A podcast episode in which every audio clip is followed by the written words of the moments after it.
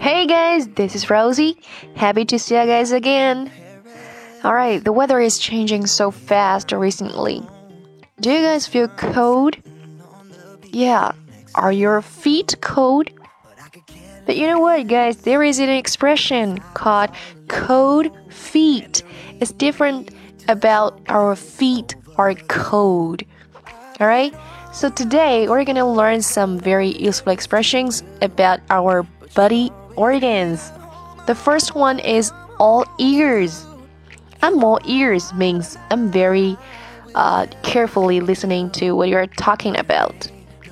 I'm listening to you and very carefully. All right，表示全部的耳朵都在准备状态啊，全神贯注在听。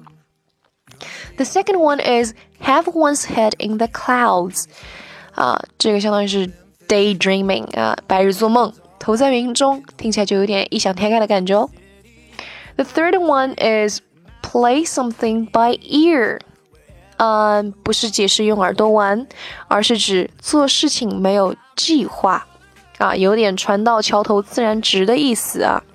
那这句习语的起源呢，其实是和音乐有关，表示依照之前听过的印象而不看谱就演奏。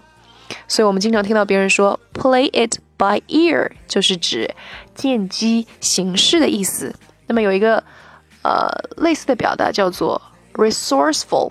OK，be resourceful，足智多谋啊，也是随机应变，见机行事的意思。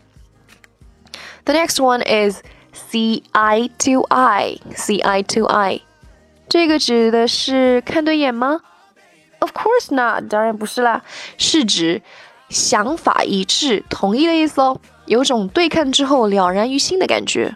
如果是在指某件事情上达成共识，我们就可以用 see eye to eye on something 这个句型啊。Remember the preposition on 啊，注意这个介词。Um, the last expression is cold feet. Yeah. Does it mean your feet are really cold?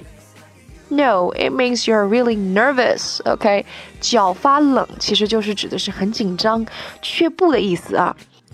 特别是指在重大场合前特别紧张的状态啊。Alright, that's all about today's sharing. I hope you guys will like it. See you guys next time. Bye.